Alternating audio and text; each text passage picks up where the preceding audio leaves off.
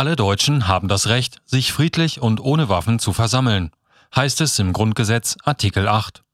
In Deutschland kommt es jedoch immer wieder zu gewaltsamen Auflösungen von Versammlungen und Spaziergängen durch die Polizei. Die Epoch Times sprach mit dem Rechtsgelehrten Prof. Dr. Martin Schwab, der an der Bielefelder Universität tätig ist, über rechtliche Aspekte der Montagsspaziergänge. Herr Schwab, können Sie darstellen, wie Spaziergänge rechtlich einzuordnen sind und ob es rechtlich Möglichkeiten gibt, solche Proteste zu unterbinden? Also, Eingangsnorm für die Antwort auf diese Frage ist Grundgesetz Artikel 8. Alle Deutschen haben das Recht, sich friedlich und ohne Waffen zu versammeln. Und dann haben wir einen Absatz 2, der sagt, für Versammlungen unter freiem Himmel kann dieses Grundrecht durch Gesetz eingeschränkt werden. So, es ist eingeschränkt worden durch das Versammlungsgesetz des Bundes und durch die Versammlungsgesetze der Länder. Dazu muss man wissen, dass äh, das Versammlungsrecht in die Länderzuständigkeit übergewandert ist äh, und dort, wo die Länder aber kein eigenes Versammlungsgesetz haben, das Bundesversammlungsgesetz fortgilt. Und da steht halt drin, Versammlungen, teilweise wird dann auch definiert, was so eine Versammlung ist, das ist ja eine Form kollektiver Meinungsäußerung. Da geht es also um die gemeinsame Teilhabe am politischen Diskurs. Ähm, wenn man so will, ist das die Fortsetzung von Grundgesetz Artikel 5, dass jeder Mensch das Recht zur freien Meinungsäußerung hat. Da steht dann eben in Artikel 8, alle Deutschen haben das Recht, sich zu versammeln. Und diese Versammlung ist halt dann eben eine mit dem Ziel, an diesem Meinungsaustausch teilzunehmen. Ja, ja. Und die Versammlungsgesetze, die sagen also zunächst, verboten werden dürfen Versammlungen nur, wenn sie eben nicht friedlich sind oder wenn sie nicht ohne Waffen sind oder wenn sie staatsfeindliche Zwecke verfolgen. Also die Versammlung der Drogendealer-Gemeinschaft oder der Waffenschmugglergemeinschaft, das wäre nach Artikel 9 Absatz 2 Grundgesetz verbotene Vereinigungen. Äh, die dürfen sich natürlich auch nicht versammeln äh, oder als verfassungswidrig verbotene Parteien ähm, die äh, also verfassungsfeindliche Parteien, die das Bundesverfassungsgericht verboten hat, auch deren Mitglieder dürfen sich nicht versammeln, um ihre verbotenen Zwecke jetzt nach außen zu tragen. Ja? So. Und dann äh, ist es so, dann gibt es aber dann einen Auffangtatbestand, der sagt, Versammlungen können verboten werden, wenn sie, ähm, wenn von ihr unmittelbare Gefahren für die öffentliche Sicherheit und Ordnung ausgehen und äh, diesen Gefahren nicht anders begegnet werden kann. Ähm, und es gibt eine, zweite Vorschrift in, in den Versammlungsgesetzen, nämlich dass Versammlungen 48 Stunden vorher angemeldet werden müssen. Jetzt ist genau diese Anmeldepflicht in der verfassungsrechtlichen Literatur hochgradig umstritten. Es fehlt also nicht an Stimmen in der Staatsrechtslehre, die sagen schon, diese Anmeldepflicht ist verfassungswidrig. Das Bundesverfassungsgericht hat zumindest mal ein paar Einschränkungen eingezogen, indem er gesagt hat, Spontanversammlungen dürfen nicht unter Anmeldevorbehalt gestellt werden. Also wenn man sich aus dem, ohne es vorher abgesprochen zu haben, mal zusammen äh, findet. Und Eilversammlungen. Jetzt äh, gibt es einen ganz aktuellen Anlass, äh, sich hier zum, zusammen zu einer Meinungskundgabe äh, zusammenzutun. Auch das äh, darf jetzt nicht unter Anmeldevorbehalt gestellt werden und zumindest muss die 48-Stunden-Frist dann entsprechend verkürzt werden. Also da gibt es durchaus Pflöcke, die das Bundesverfassungsgericht schon mal eingeschlagen hat. Äh, denn jede Einschränkung muss wieder beleuchtet werden im Lichte des Grundrechtsgewährleistungsgehalts von Artikel 8, nämlich im Sinne des Bedeutungsgehalts für eine lebendige Demokratie. Ich darf äh, nicht nur meine Meinung einzeln sagen, ich darf sie auch zusammen mit anderen äußern und ich darf meine Unzufriedenheit mit der Politik auch auf die Straße tragen. Das ist Teil des demokratischen Diskurses und alle Grundrechtseinschränkungen müssen das im Blick behalten. Das heißt, es gibt Anmeldepflichten für Versammlungen. Jetzt kann man sich dann die Frage stellen, ist der Spaziergang eine Versammlung? Ähm, wenn da Parolen skandiert werden, dann ganz bestimmt, auch wenn da Schilder und Banner hochgehalten werden. Ähm, wenn da nur Kerzen getragen werden, dann würde mir das persönlich nicht reichen. Äh, es gibt aber durchaus Stadtverwaltungen, die da ganz andere Meinung sind. Und wenn die einfach nur daher laufen, ohne irgendetwas zu sagen, dann sind sie von normalen Passanten überhaupt nicht zu unterscheiden. Dann ähm, muss man schon einigen Argumentationsaufwand betreiben, um darin überhaupt eine Versammlung mit einer politischen Botschaft zu erblicken. Wie schätzen Sie rechtlich das Einkesseln, das Auffahren von Wasserwerfern, das Besprühen mit Reizgas, aber auch das Festnehmen von Menschen ein, weil sie keine Maske tragen oder nicht den Platz verlassen? Wenn diese Anmeldepflicht irgendeinen legitimen Sinn hat, dann geht es einfach nur darum, dass die Polizei wissen muss, wie viele Polizeikräfte muss ich disponieren, um die Versammlung zu schützen und um die Friedlichkeit sicherzustellen. So, ne? Das heißt, Polizei darf erstmal nicht eingesetzt werden, um die Demonstranten einzuschüchtern. Und schon gar nicht darf Polizei eingesetzt werden, um äh, eine Demonstration, eine Versammlung zu behindern. Das Einkesseln, das ist äh, unter gar keinen Umständen zulässig, denn das wäre ja dann schon eine Maßnahme unmittelbaren Polizeizwangs. Den darf ich aber erst ausüben, wenn ich ein rechtmäßiges äh, oder zumindest sofort vollziehbares Auflösungsgebot habe. Wenn also äh, die Polizei anordnet, die Versammlung ist aufgelöst, weil eben nicht gewährleistet ist, dass sie friedlich und ohne Waffen und so weiter äh, stattfindet. Dann darf Polizeizwang eingesetzt werden, aber bei einer Versammlung, die noch läuft, zu sagen, wir kesseln euch jetzt ein, wir stoppen euch jetzt, wir stellen zur Einschüchterung schon mal Reiterstaffeln und Wasserwerfer auf. Das ist schlicht und ergreifend verboten. Wasserwerfer, auch die sind Mittel des unmittelbaren Polizeizwangs. Ich bin sogar der Meinung, dass sie schon Waffen sind, wenn ich die Leute mit also Wasserstrahl mit entsprechender Kraft besprühe. Ähm, dann, das darf ich erst machen, wenn ich in der Lage bin, unmittelbaren Verwaltungszwang auszuüben. Dafür brauche ich erstmal ein vollziehbares Versammlungsauflösungsgebot. Aber einfach schon mal Wasserwerfer hinstellen nach dem Motto, pass mal auf, wir haben hier die Macht und ihr verschwindet hier gefälligst. Dafür sehe ich überhaupt keine Grundlage. Ähm, bei einer angemeldeten Demonstration jedenfalls nicht. Bei einer nicht angemeldeten, ähm, auch da muss erst vorher die Auflösung ausgesprochen werden. Die können nicht einfach sagen, wir kesseln euch jetzt ein, ähm, letzteres halte ich schon deswegen für problematisch, weil den Versammlungsteilnehmern ja häufig Abstandsgebote auferlegt werden. Wenn die öffentliche Polizeigewalt es selber verhindert, dass ich die Abstände einhalten kann, die praktisch dann den Grund, äh, warum jetzt gegen Auflösung, Auflagen verstoßen wird, den Grund, warum gegen Auflagen verstoßen wird, selber provozieren, ja, dann ist das schlicht und einfach widersprüchliches Verhalten. Der Grundsatz von Treu und Glauben gilt auch im öffentlichen Recht. Das ist rechtlich in keiner Weise zulässig. Ich würde sogar Menschen, die solche Spaziergänge anmelden, raten, beim Verwaltungsgericht eine einstweilige Anordnung zu beantragen, dass der Polizei das Einkesseln äh, verboten wird, denn das darf einfach nicht sein. Ja.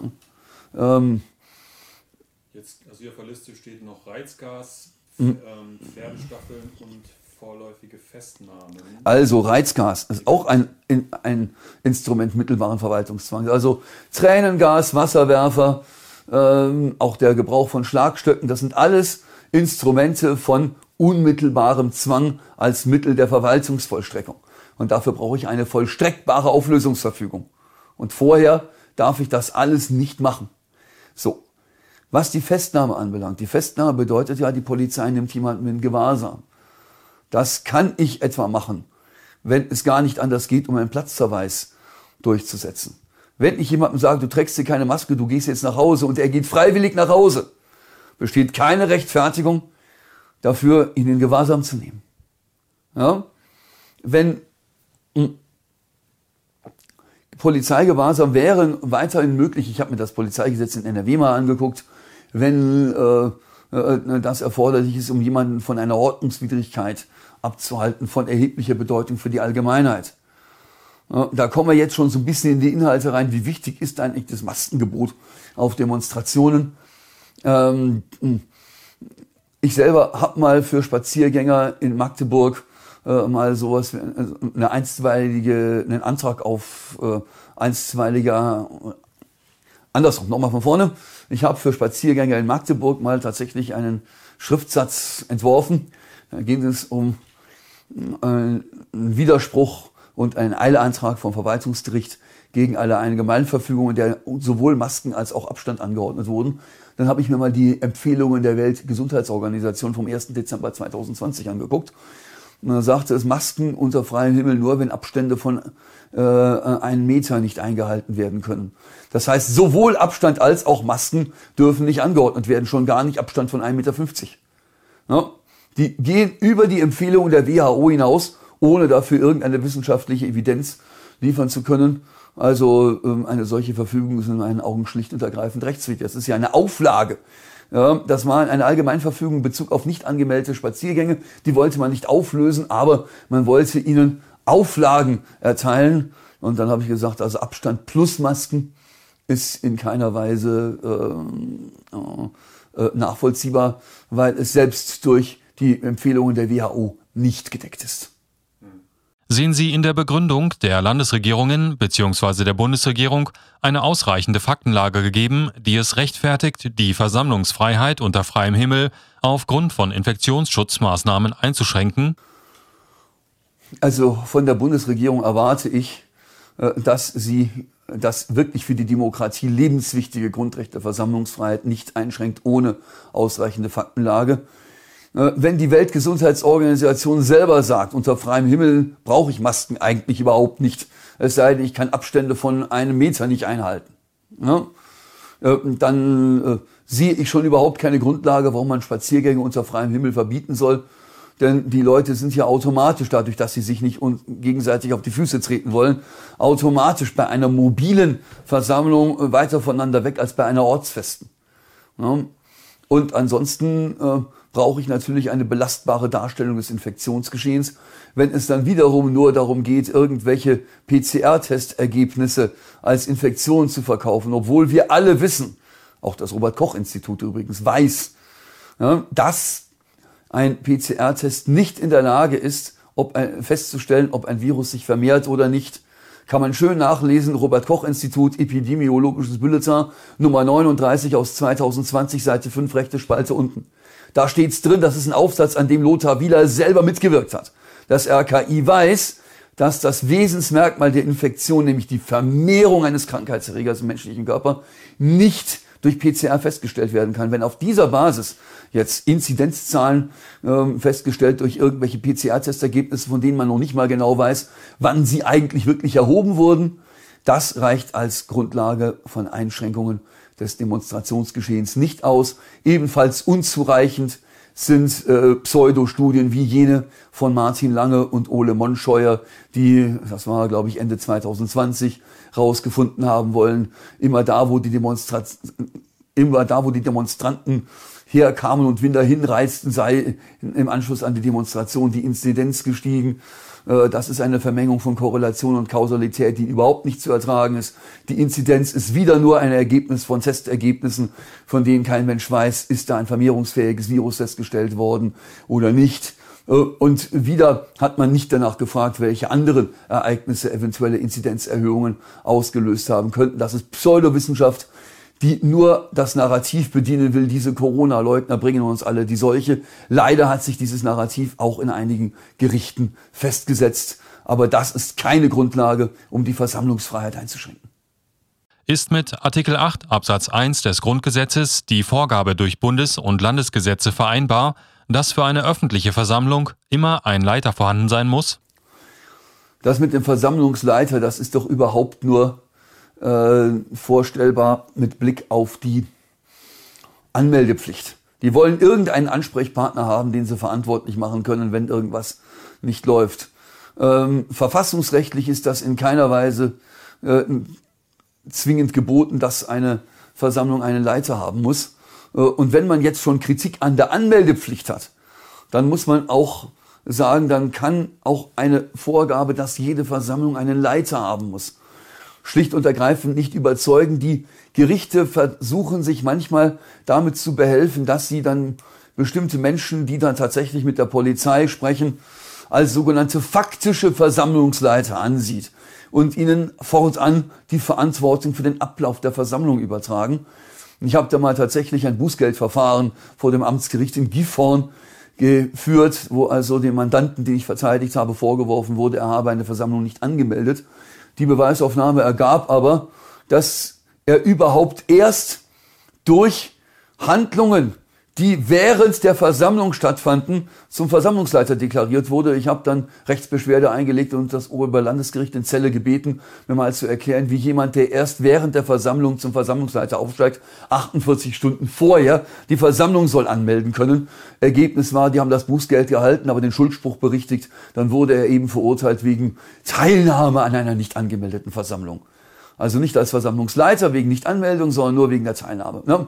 Aber äh, mit solchen Quistquilien müssen wir uns also hier herumschlagen, wenn es um die Leitung der Versammlung geht. Ich halte das genauso verfassungsrechtlich für problematisch wie die Anmeldepflicht als solche. Sind generelle Versammlungsverbote für Versammlungen und Aufzüge unter freiem Himmel aus Infektionsschutzgründen, die nicht konkret durch verifizierbare, valide Daten belegt werden, aus Ihrer Sicht staatsrechtlich haltbar? Grundrechtseinschränkungen dürfen nie auf der Basis von Willkür erfolgen, sondern bedürfen belastbarer Fakten. Jetzt hat ja das Bundesverfassungsgericht am vergangenen Montag, äh, ich denke mal, darauf kommen wir auch noch zu sprechen, die äh, Versammlungsverbote, die Spaziergangsverbote in Freiburg für verfassungskonform erklärt, äh, weil äh, sie gesagt haben, na ja, die Annahmen, dass die jetzt keine Masken tragen und keine Abstände halten wollen, das sei nicht offensichtlich fehlsam. Es sind schlicht und einfach Spekulationen. Äh, ich stelle dem jetzt mal eine Entscheidung des Oberverwaltungsgerichts in Lüneburg entgegen. Das war im April 2021, kurz vor der Bundesnotbremse. Da hat das Oberverwaltungsgericht Lüneburg in zweiter Instanz, ebenso schon wie das Verwaltungsgericht in Hannover in erster Instanz, eine Allgemeinverfügung der Region Hannover gekippt äh, worin also eine Ausgangssperre angeordnet wurde, mit der Begründung, ja, sonst feiern die ja alle Party. Ja, und da hat das Oberverwaltungsgericht in Lüneburg gesagt, passt mal auf, Freunde. Äh, erstens, ein Jahr, äh, nach einem Jahr Pandemie, die damals äh, verstrichen waren, äh, kann ich vielleicht doch ein bisschen mehr an wissenschaftlicher Durchdringung erwarten. Und liebe Behörden, ihr müsst schon belastbare Anhaltspunkte dafür haben, dass die Leute sich dann alle zur Party versammeln. Ähm, und warum habt ihr es nicht mal mit milderen Mitteln wie etwa der Sperrung besonders beliebter Plätze äh, versucht, bevor ihr die Leute alle zu Hause einsperrt? So geht ein Verwaltungsgericht vor, das seine Aufgaben ernst nimmt, das sich also nicht mit Spekulationen zufrieden gibt, äh, sondern das mal den Behörden auferlegt, belastbare Fakten zu liefern. Nach dem Motto, macht eure Hausaufgaben, ermittelt den Sachverhalt und dann können wir über die Rechtmäßigkeit von Grundrechtseinschränkungen sprechen. In Freiburg passierte das ganze Gegenteil. Diese Spaziergänger, das seien ja alles, äh, ja, die, die würden ja keine Abstände halten und die würden ja keine Masken tragen. Äh, das wurde auf irgendwelche Erfahrungen gestützt, die aber offensichtlich nicht belegt wurden. Jedenfalls äh, konnte ich dem, der Entscheidung des Bundesverfassungsgerichts keinen solchen Belege entnehmen. Das ist also auf Spekulationen geschützt. Und auch das lokale Infektionsgeschehen bedürfte vielleicht einer genaueren Betrachtung. Also das alles ist offensichtlich nicht erfolgt. Das sind Verbote ins Blaue hinein ähm, und überhaupt nicht berücksichtigt hat das, äh, das Bundesverfassungsgericht in dieser Entscheidung vom vergangenen Montag die Frage, naja, gibt es vielleicht Gründe, einen Spaziergang nicht anzumelden, von dem wir noch bis vor kurzem überhaupt nicht zu träumen wagten? Wir haben jetzt die Erfahrung, dass die Polizei an manchen Orten, nicht überall, da wo ich mit spazieren gegangen bin, war die Polizei äh, immer sehr kooperativ. Ja, das waren angemeldete Spaziergänge, bei der die äh, Polizei äh, überhaupt nicht die geringsten Schwierigkeiten bereitete. Das möchte ich hier auch mal betonen. Ja, die Polizei ist nicht unser Problem, es sei denn, sie schlägt wie es an einigen Orten möglicherweise passiert, über die Stränge. Also aus Freiburg ist mir zum Beispiel berichtet worden, dass die äh, Gespräche mit der Polizei auch immer sehr konstruktiv verlaufen sein sollen. Ja, also ähm, wenn äh, ich die Befürchtung haben muss, dass die Polizei mich einkesseln wird, dass sie schon mit Wasserwerfern dastehen, bevor es überhaupt losgeht. Ja? Oder Da gab es ja Fotos auf reitschuster.de äh, von einer Demo in Leipzig, äh, die es wohl irgendwann im Herbst 2020 gegeben haben muss, wo man auf einmal irgendeinen wütenden Mob Richtung Versammlungsort rennen sieht. Ja, äh, äh, und das wurde dann assoziiert mit den Fernsehbildern im ZDF, wo dann irgendwelche Prügeleien dann gefilmt wurden. Wenn ich mich also nicht darauf verlassen kann, wenn ich Grund habe zu der Annahme, dass die Polizei meine Versammlung überhaupt nicht schützt, sondern selber torpediert, dann habe ich ja vielleicht einen Grund, sie nicht anzumelden. Das wäre, wenn es sich durch nachprüfbare Fakten als entsprechender Verdacht belegen ließe, äh, ein verfassungsrechtlich relevanter Grund, eine Versammlung nicht anzumelden. Ich bin auch immer dafür, erstmal die Kooperation mit der Polizei zu suchen. Ja? Ähm, denn die Polizei muss ja auch wissen, wie viele Einsatzkräfte sie disponieren muss, damit die Spaziergänge nicht zu Happy Hour für Einbrecher werden. Ich bin also gar nicht grundsätzlich dagegen, so eine Sachen anzumelden. Ich halte es aber für legitim, von der Anmeldung abzusehen, wenn man die Sorge haben muss, dass äh, ähm, die Polizei entgegen ihrer Aufgabe den Versammlungsverlauf zu torpedieren droht. Wie gesagt, aus Freiburg habe ich das, was ich gehört habe, hört es sich eigentlich eher ähm, äh, so an, als wäre die Polizei dort kooperativ. Ich weiß aber natürlich nicht, welche Erfahrungen die Antragsteller in diesem Verfassungsbeschwerdeverfahren mit der dortigen Polizei gemacht haben. Ja, und äh, also hm, deswegen, aber es ist ein Aspekt, den wir in die verfassungsrechtliche Würdigung einbeziehen müssen. Wie vertrauenswürdig ist die Staatsgewalt? Das wollte ich mir, diese Frage hätte ich mir vor zwei Jahren niemals stellen wollen. Aber jetzt müssen wir sie uns stellen. Nach den Erfahrungen, die wir in einigen Versammlungen, bei einigen Corona-Demonstrationen leider machen mussten.